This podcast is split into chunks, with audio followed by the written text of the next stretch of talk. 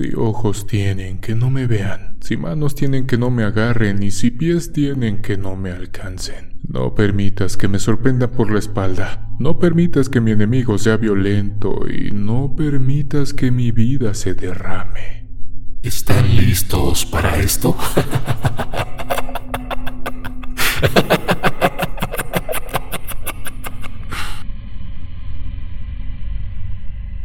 estoy a punto de contarles algunas experiencias paranormales que me sucedieron durante mi trabajo. Si se preguntan que cómo llegué a este oficio, pues es muy simple. Júntate con malas personas y tarde o temprano te acercarán a esta labor.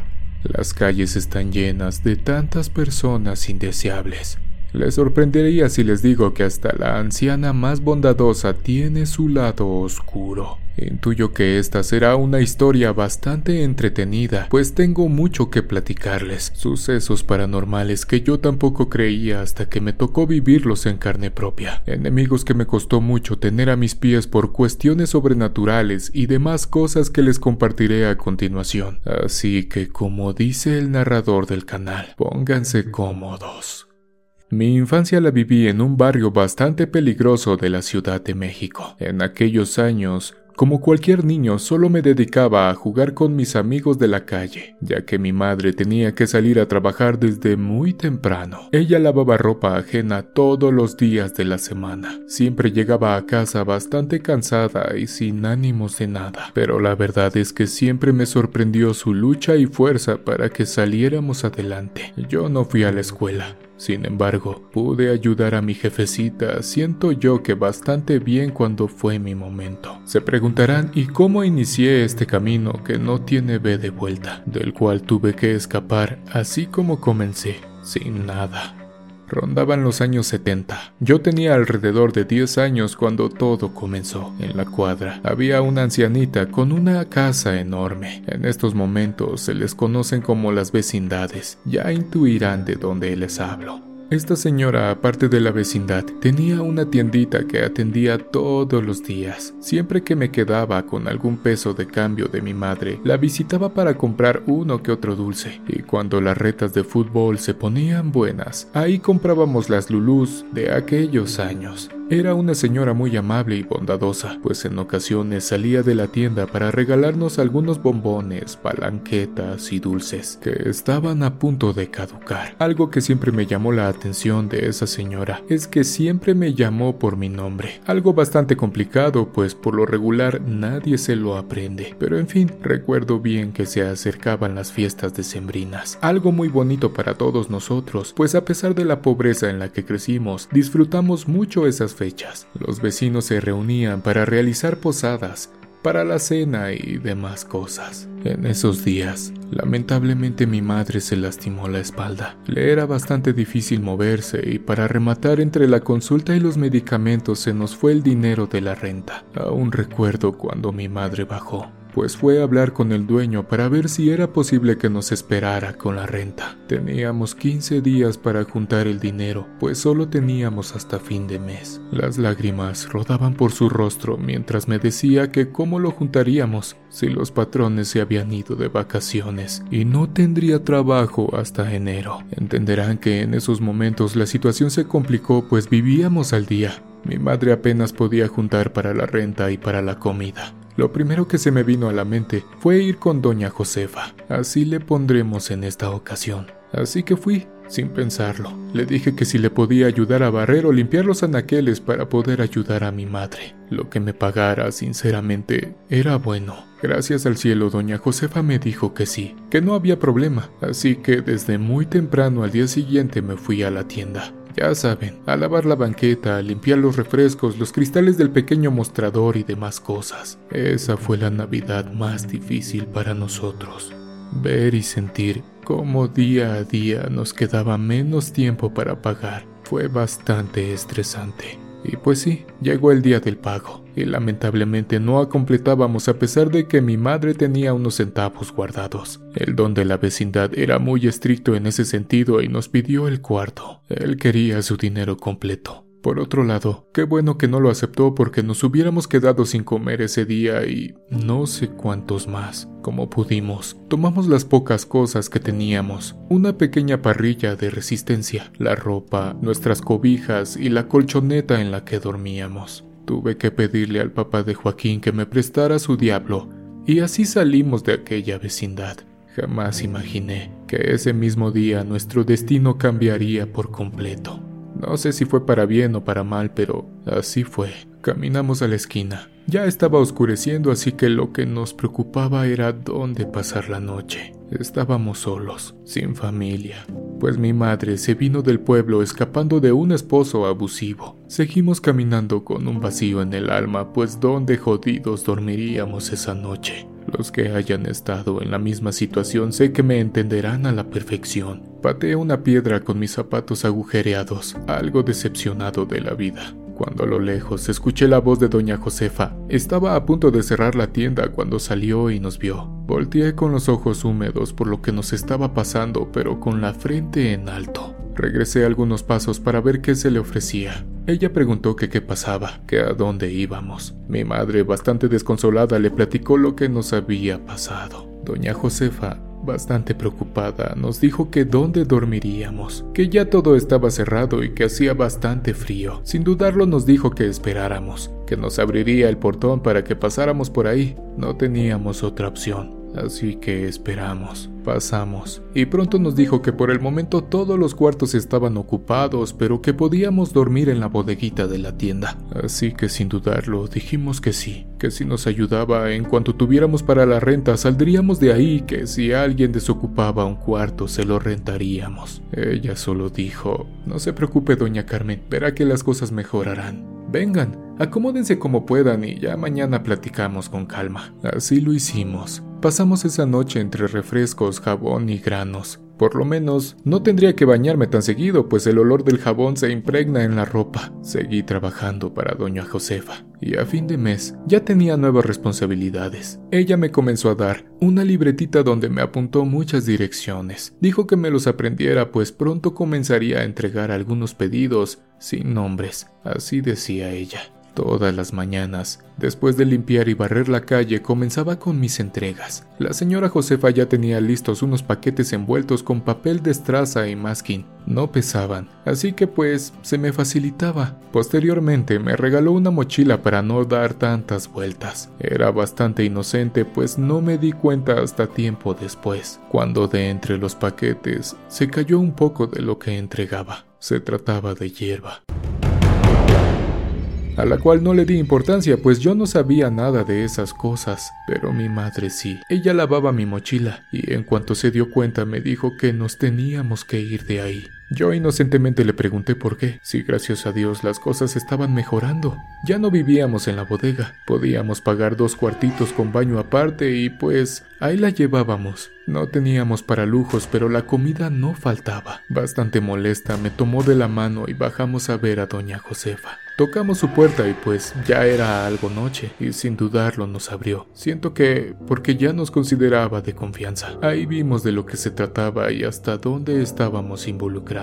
Ahí supe que yo era quien entregaba la mercancía. La mesa y los cuartos estaban llenos de paquetes. Mi madre molesta le dijo que por qué, que por qué a nosotros, que qué le habíamos hecho para que nos metiera en sus porquerías y que habíamos bajado para darle las gracias, que al día siguiente nos marcharíamos de ahí. En ese momento como que mi mente se abrió. Algo dentro de mí me dijo que no dejara de trabajar para doña Josefa, que era la única forma de salir adelante y de poder hacer algo en esta vida. La señora trató de tranquilizar a mi madre. Le dijo que se sentara y que platicáramos con calma mientras se dirigía a la cocina para prender una tetera. Ella le explicó que no corríamos peligro pues yo no manejaba dinero ni nada mayor, que yo no tenía información de nada y que solo me limitaba a entregar. Entenderán que nada hizo cambiar de parecer a mi madre pues mi vida estaba en peligro. En aquellos años las cosas eran bien diferentes. En los tiempos actuales les puedo asegurar que no hubiéramos salido caminando de aquel lugar. A veces pienso que aquella señora vio algo en mí y no se equivocó. No es por presuntuoso, pero aproveché cada centavo que mi padrino invirtió en mí. Doña Josefa tranquilizó a mi madre y le dijo que lo dejáramos a mi decisión, que si yo ya no quería trabajar para ella, sin problemas podíamos salir de la vecindad. Recuerdo que me preguntó, Mijo, ¿ya no quieres trabajar para mí? Me senté y le fui franco. Le dije que el trabajo me gustaba mucho y si me daba la oportunidad me esmeraría lo más que pudiera para poder sacar a mi madre de la pobreza. Me miró y entresonrió. Ella sabía que hablaba en serio y solo dijo no te aceleres, mijo. Platícalo con tu mamá y tomen una decisión. Terminé mi café y mi madre, entre lágrimas y coraje, subió conmigo para que platicáramos cuando se calmara un poco. Esperé un rato, en una vieja silla del comedor que compramos, por cierto, Usado. En cuanto vi que mi madre había descargado todo su coraje y tristeza, tomé la palabra y le dije, no te preocupes mamacita, verás que no va a pasar nada. Aunque en realidad ni yo sabía en lo que me estaba metiendo. Déjame trabajar, por favor. Verás que nada nos hará falta y yo me voy a encargar de eso. En esos años no se veía todo lo que ahora. Así que algo triste me dijo que tenía miedo de que algo me pasara. Yo solo le pedí de rodillas que me dejara trabajar, por favor. Lo pensó un rato, se levantó de la mesa y no me dijo nada. Se fue a acostar ya con los ojos hinchados. Esa noche fue bastante triste para mí, pues cuando apagamos las luces y nos acostamos, podía escuchar cómo mi madre siguió llorando hasta que el sueño le ganó. Ese silencio en aquella mesa me daba una oportunidad para comenzar a cambiar nuestras vidas. Así que sin dudarlo, bajé muy temprano para trabajar con doña Josefa. En cuanto me vio sonrió y me dijo, Está bueno muchacho, toma tus cosas y ve a donde ya sabes. Eso sí, espero que con el tiempo me agradezcas lo que estoy haciendo por ti. Grábate algo en tu cabecita, mijo. Jamás se muerde la mano que te alimentó alguna vez y me dio un mazapanazo mientras salía de la tienda. A mis 12 años, saqué de trabajar a mi madre. Tenía un poco de dinerito guardado y comenzamos el largo camino que me llevó bastante lejos. Conforme iba creciendo, las responsabilidades crecían. Pasé de entregar a cobrar el producto y seguí repartiendo. En esos años no había tanta competencia como ahora. El tiempo pasó hasta aquella tarde en que por fin conocí al hijo de doña Josefa. Si lo vieran ustedes, les juro que no darían ni un peso por aquella persona, sencilla, alegre y gente con la gente.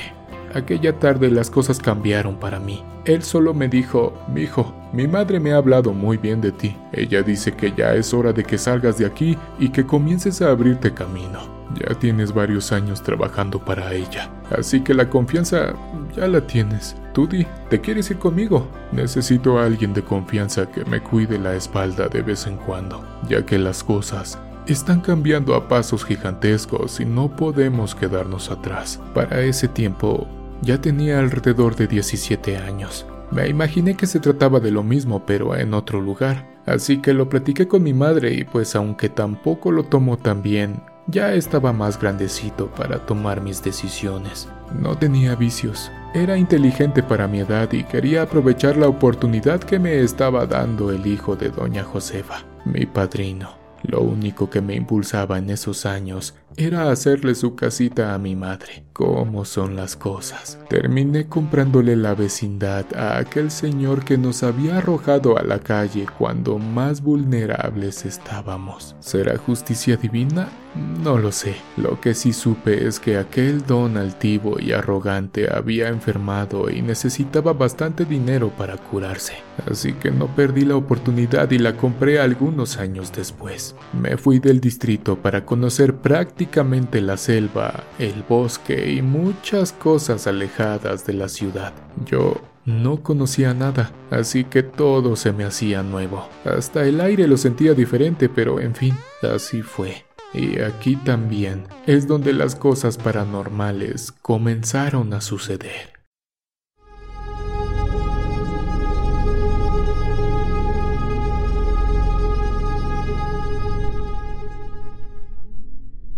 Mi primera experiencia paranormal aconteció la noche de abril de 1982, en medio de la nada. Habían contratado a una persona de las fuerzas iraquíes de operaciones especiales y que había luchado contra los estadounidenses. Él nos enseñaba defensa personal, tácticas de guerra y muchísimas cosas más. Éramos grupos de 15 jóvenes y gracias a mi padrino yo me encontraba en el grupo de confianza. Así que teníamos toda la atención del iraquí sobre nosotros, pues teníamos que ser los mejores en lo que hacíamos. Fueron días difíciles, pero que valieron la pena. Esta técnica se trataba de lo siguiente.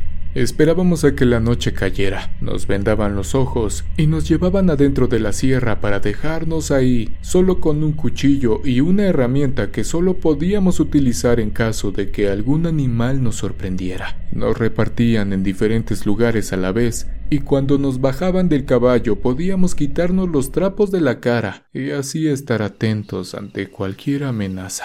En cuanto escuchábamos la detonación, era la señal para comenzar nuestro trabajo. Primero teníamos que comunicarnos entre nosotros para reunirnos. Esto lo hacíamos con sonidos de animales o chiflidos que nos ayudaban a identificar nuestras posiciones y así comenzar a avanzar hacia el campamento que también se encontraba completamente en penumbras. Ese ejercicio lo realizábamos una vez a la semana en diversas ubicaciones, así que ya sabíamos lo que teníamos que hacer, pero también aquí es donde comienza lo más perturbador de este acontecimiento paranormal.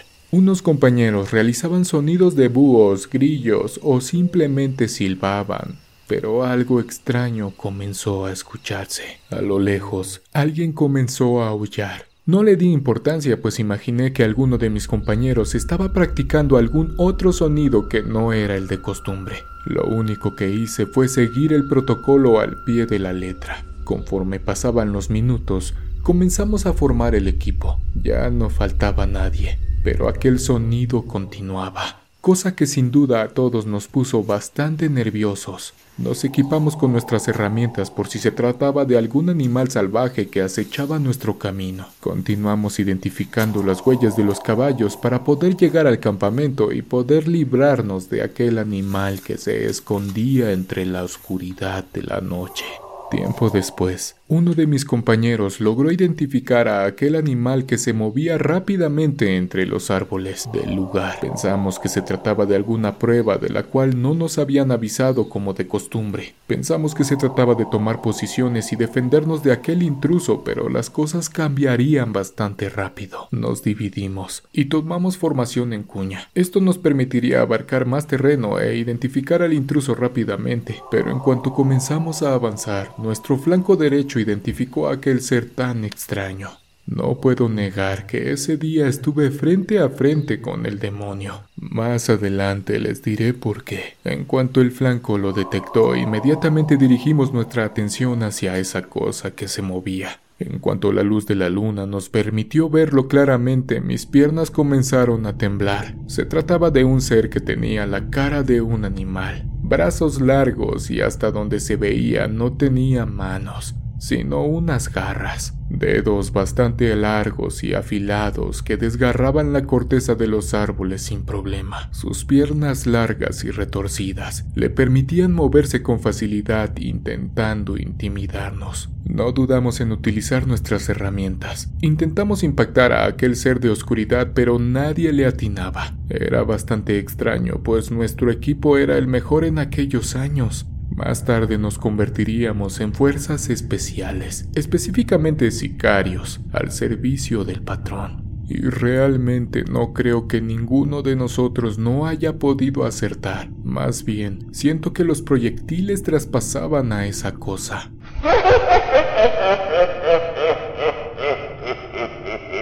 No podemos negar que nos pusimos algo nerviosos, pues después de algunos segundos aquel animal comenzó a reírse tan extraño. Se burlaba de nosotros, y lo más aterrador es que comenzamos a escuchar como si aquella risa nos rodeara. En todas direcciones se escuchaba y poco a poco se fue alejando de nosotros hasta que se perdió entre la selva. En cuanto los sonidos de detonaciones llegaron al campamento, todas las luces comenzaron a encenderse. Pronto identificamos en qué posición nos encontrábamos. Algo perturbados comenzamos a avanzar. Minutos después, llegaron los encargados del ejercicio para ver qué sucedía, pero aquel animal ya se había ido. En cuanto llegamos al campamento, explicamos todo lo que nos había pasado. No tuvieron opción más que creernos, cosa que después afirmaron los lugareños pues ellos decían que se trataba de un ser llamado el Cadejo, ser que rondaba toda esa zona y los pueblitos de los alrededores. El campesino nos dijo que era muy común verlo como animal o como una persona gigante con los ojos encendidos, algo muy parecido al carbón cuando lo soplas, eso fue lo que nos dijo aquel señor. Lo más difícil para mí fue semanas después, pues ahora ya no realizábamos el ejercicio en equipos,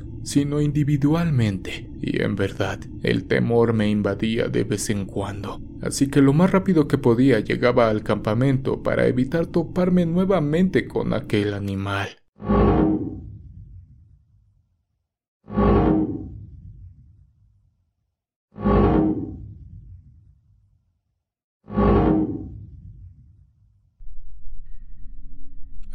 después. Con un poco de más experiencia nos mandaron a una comunidad que se dedicaba a la siembra. Se podría decir que de vacaciones para relajarnos un rato y poner en orden algunas cosas que no le estaban agradando a mi padrino. Así que sin dudarlo acudimos. Para esos años ya nos habían dividido.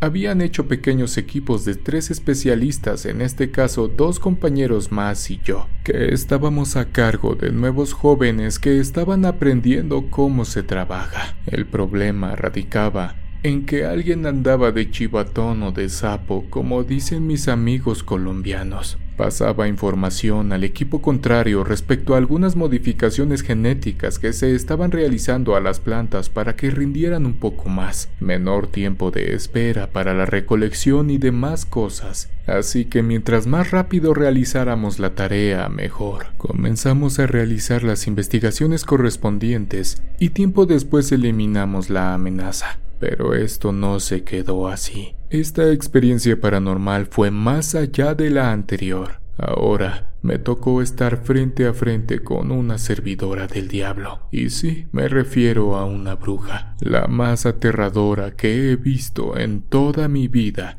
y que no se compara con las otras historias que les contaré más adelante. Aquella tarde estábamos bebiendo algo de mezcal. Es bastante fuerte así que nos la estábamos llevando tranquila. Ya casi oscurecía cuando llegó llorando y gritando la esposa de un jornalero. Lloraba por su hijo y lo que alcancé a escuchar es que alguien se lo había llevado. El encargado del campo llamó rápidamente al esposo de aquella mujer desconsolada. Me acerqué para enterarme de la situación y no creí lo que estaba diciendo aquella señora. Supuestamente, decía que una bruja se había llevado a su bebé y salió brincando, que se encontraba revisando la olla de frijoles en el fogón y que a lo lejos pudo ver cómo aquella mujer deforme tomaba a su bebé. Regresó corriendo para defender a su criatura, pero dijo que aquella sirviente del mal levantó la mano y no se explicaba cómo sus piernas se le doblaron, que intentaba arrastrarse entre la tierra y que pronto perdió el conocimiento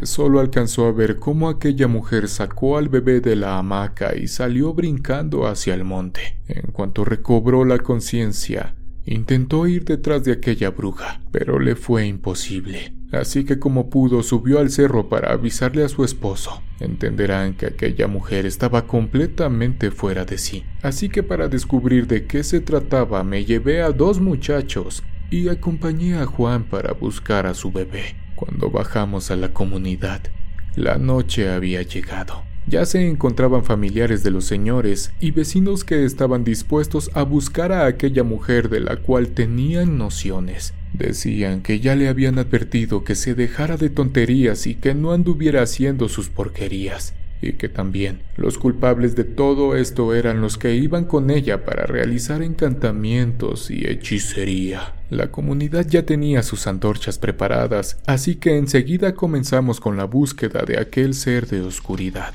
Nos adentramos en medio de la sierra para poder llegar a su choza, que era alumbrada por unas velas en su interior. Tiramos la puerta pero ya no estaba. Siento que nos había visto desde lejos y había emprendido la huida con la criatura a lo lejos.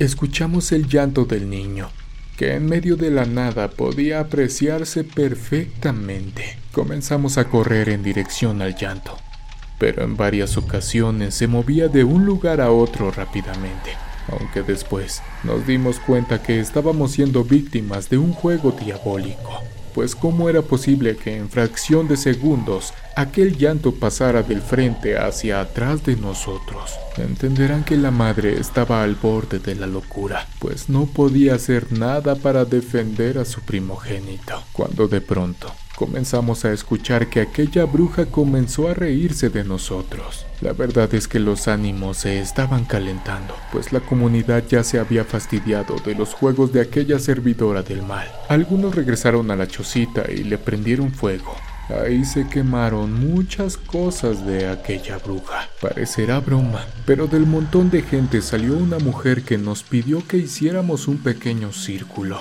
y le pidió su camisa al padre de la criatura, la señora. Se colocó la prenda en la cintura y nos dijo que cada vez que ella hiciera un nudo, todos rezaríamos un Padre Nuestro.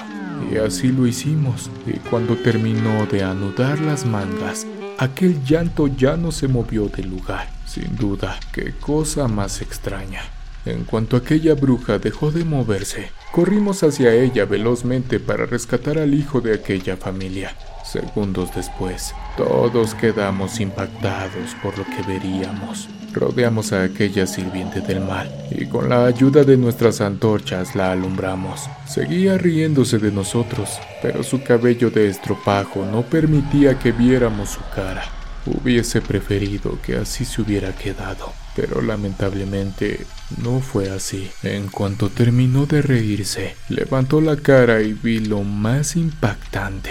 Sacó una lengua larga y afilada del cuello de aquella criatura. Intuirán que ya no lloraba ni se movía. Le había succionado toda la vida. No sé si hacer eso le había dado más poder o fuerza, pero tiró a la criatura al suelo y brincó tan alto algo que alcancé a notar es que sus pies eran muy parecidos a los de un guajolote. Patas de gallina bastante grandes que se escondían debajo de aquella vestimenta. De todo lo demás, ya ni les quiero contar, pues se imaginarán la escena tan desgarradora.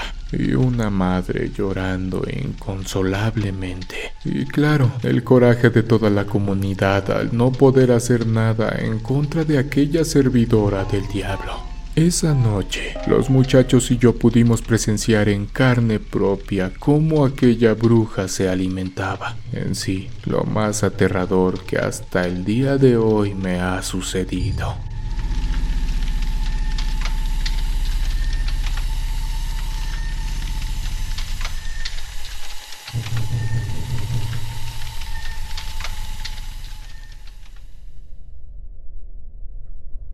1993, sin saberlo, estuve involucrado en otro suceso paranormal, pero se podría decir que más macabro, más malévolo e inquietante, cosas que nunca imaginé que podrían llegar a ser posibles cosas que el mismo ser humano es capaz de hacer. Pactos con entidades que desconozco. Muchos dicen que solo le pueden temer a los vivos, pero si hubieran visto lo que les cuento a continuación, cambiarían de parecer bastante rápido.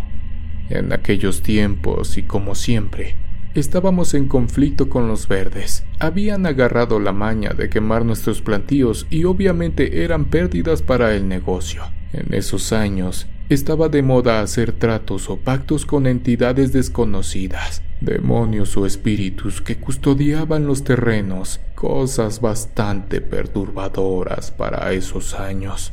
Los jefes trajeron de Haití a un personaje experto en el vudú. Realizaba prácticas que supuestamente ayudarían no solo a proteger el campo de las autoridades, sino que también de cualquier fisgón que llegara a acercarse a nuestro territorio. Esta persona pidió muchas cosas para poder realizar el ritual. La verdad es que no me quise involucrar en ese tipo de cosas. Siempre fui católico y hasta la fecha creo en mi morena. Lo que me tocó aquella noche era lo más importante, llevar a una persona del equipo contrario, así que solo me limité a hacer mi trabajo. En eso sí no podía fallar, pues a eso me dedicaba. En cuanto lo entregué me salí del cuarto y lo que alcancé a ver fueron algunos animales y entre ellos una cabra. El ritual comenzó.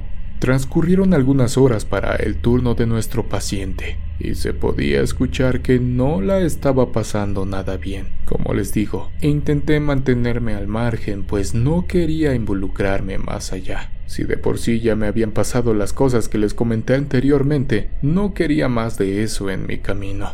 Esperé. En cuanto esta persona salió de la cabaña, en su idioma me pidió que todo lo que estaba dentro se tenía que enterrar y que él se quedaría con el cráneo de aquella persona. Le pregunté a su traductor que en dónde, y él solo dijo que aquí, pues este era el lugar que quedaría protegido. Mandé a algunos muchachos para escarbar y enterrar lo que había quedado. Esta persona se quedaría seis días más, pues se supone que en seis lunas aquel ser desterrado de lo más profundo del infierno llegaría. No puedo negarles que la incertidumbre y la duda nuevamente invadieron mis pensamientos, pues cómo era posible que un brujo trajera algo del otro plano para cuidar nuestros plantíos. Aquella noche me quedé impactado. Aquel brujo se dirigió a la parte baja del lugar, casi en el barranco. Dejó una ofrenda que recibiría el personaje que se presentaría momentos más tarde. La adrenalina la teníamos al millón, pues no sabíamos lo que sucedería. Y lo peor de todo es que todos los trabajadores o personas involucradas con esas tierras teníamos que estar esa noche ahí, pues se supone que a nosotros no nos haría nada Vaya presentación con un ser sobrenatural. Justo cuando pasaron algunos minutos después de las 3 de la madrugada, vimos claramente cómo un hombre completamente oscuro subió la barranca. Sus ojos se parecían como a los de los perros como cuando los alumbras por la noche. Sus piernas no eran normales, se parecían mucho a las de una vaca, con unas pezuñas bastante grandes que al día siguiente vimos se quedaron marcadas en la tierra. Esta persona tenía un par de cuernos retorcidos en su cabeza, similares a los de un venado. No tenía rostro. Se paró frente a la ofrenda mientras nos miraba fijamente. El miedo de todos se sentía en el aire. Hay ocasiones que sueño que aquella figura corre hacia mí, y justo cuando está a punto de golpearme me despierto sobresaltado, dando gracias de que solo se trata de un sueño. Tiempo después, nos dimos cuenta de que en realidad aquel ser de oscuridad protegía nuestro territorio. Algunos meses después, durante una incursión que realizó nuestro enemigo, pudimos constatar que aquel ritual había tenido efecto. Esa noche se metieron sin darnos cuenta. En pocas palabras nos madrugaron. Parecerá de película, pero aquella presencia los comenzó a acorralar los comenzó a carrear hacia nosotros, entre tanto grito de aquellos contrarios nos dimos cuenta de cómo trabajaba aquel ser de oscuridad. Segundos después, ya los estábamos esperando. Si esa noche aquel hombre con patas de vaca no los hubiera asustado, no sé si pudiera estar escribiendo este pequeño documental de todo lo que me ha sucedido, de cómo inicié y algunas partes de mi vida.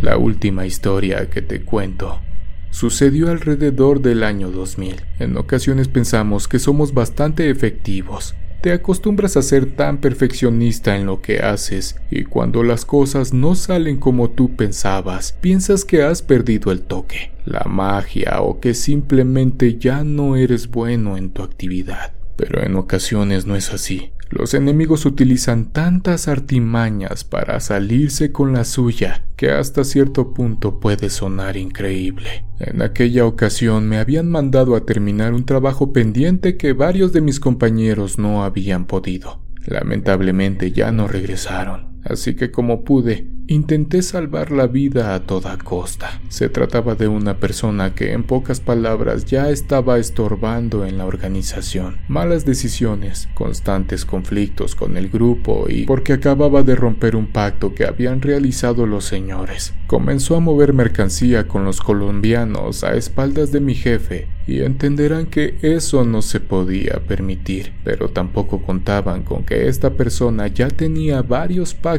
con quién sabe qué cosa, porque no habían podido terminar con la limpia. Acudí a la dirección que me había proporcionado inteligencia. En pocos minutos estaríamos frente a frente. Hasta el momento, nadie me conocía. Siempre me había manejado con un perfil bajo para no estar al pendiente de que algún día alguien quisiera darme piso. Esperé afuera del restaurante alrededor de 10 minutos mientras el bolero limpiaba mis zapatos y yo sostenía un periódico para pasar aún más desapercibido. En cuanto el enemigo llegó, pude identificar a cuatro personas que lo custodiaban y al chofer de la camioneta. Estaba calculando cómo haría la operación. Decidí esperar a que él saliera de su cena. Posiblemente ingerirían algunas bebidas y eso jugaría a mi favor.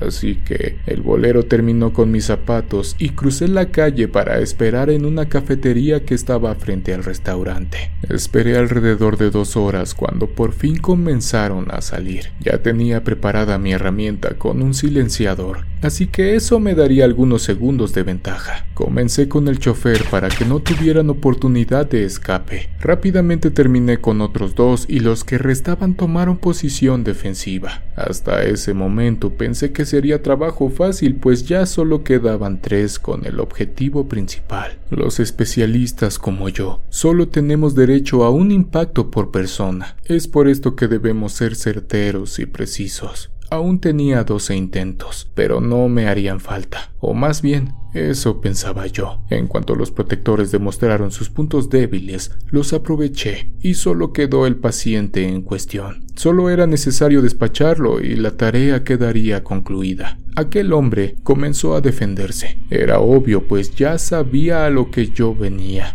Sinceramente, me sorprendí mucho cuando en un primer intento no acerté en el blanco. Pero bueno, después de 30 años activo podía tener un primer error. Cambié de posición para poder tener claro el asunto. Mejoraría mucho mi siguiente impacto. Tenía que apurarme antes de que llegaran los azules.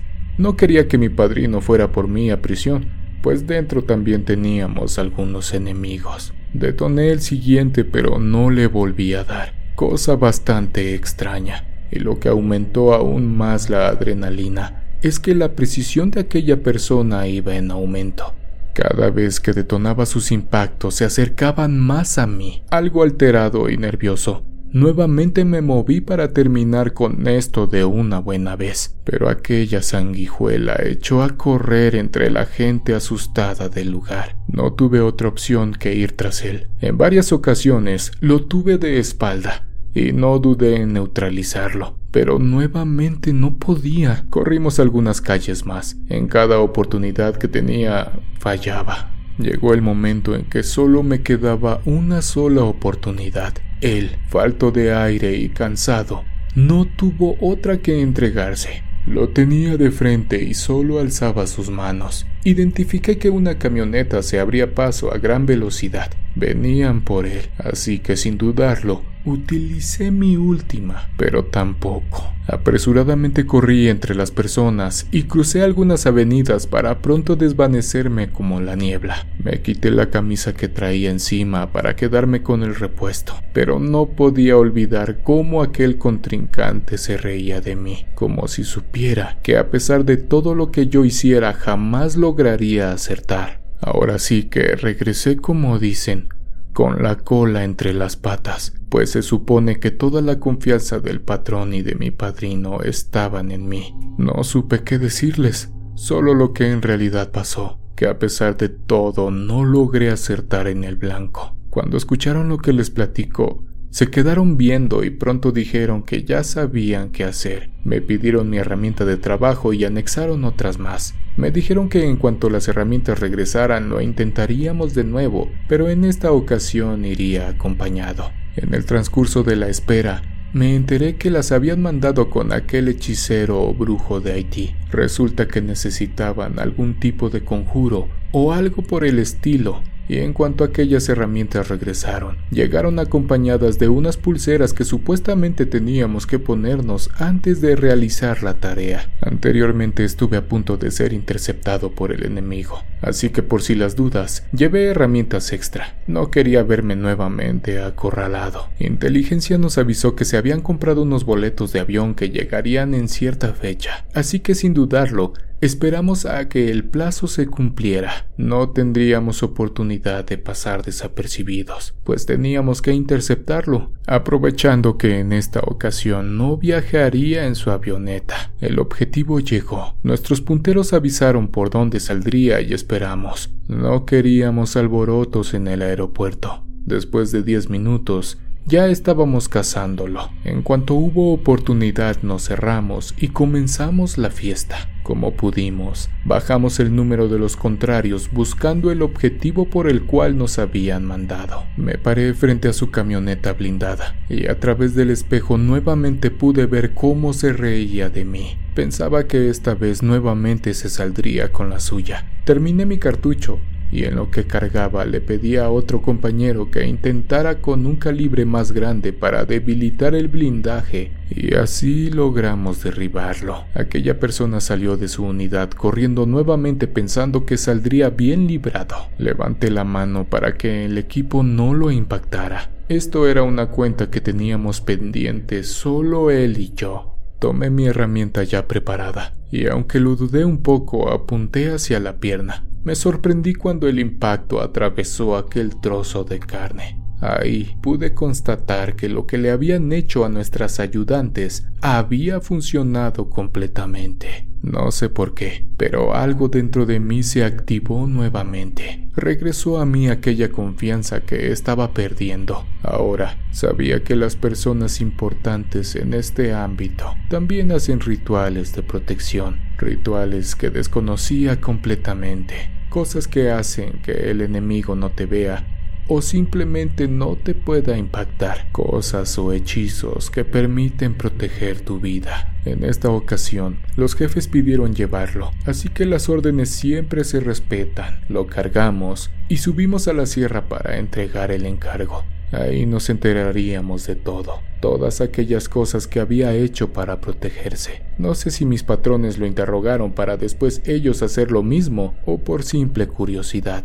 De eso jamás me enteré. Ahora me encuentro alejado de todas esas cosas, de puro milagro. No me arrepiento, pues nuestro objetivo siempre fueron los del equipo contrario. Siempre respeté las reglas, no mujeres, y menos criaturas. Ahora las cosas son muy diferentes. De mi madre, lo único que puedo decirles es que pude darle una vida como ella y yo siempre lo soñamos. Pero lo más contradictorio de todo es que ni con todo el dinero del mundo podemos comprar un minuto más de vida. Con el paso de los años, mi madre y doña Josefa partieron de este mundo, al final grandes amigas, de aquel hombre que nos arrojó a la calle, y por lo que se enteró mi madre, es que tampoco la libró, a pesar de vender todos sus bienes.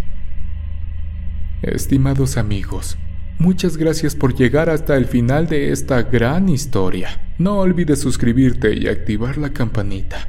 En verdad, nos ayudarías mucho. Nos vemos en una siguiente emisión de Oscuro Secreto.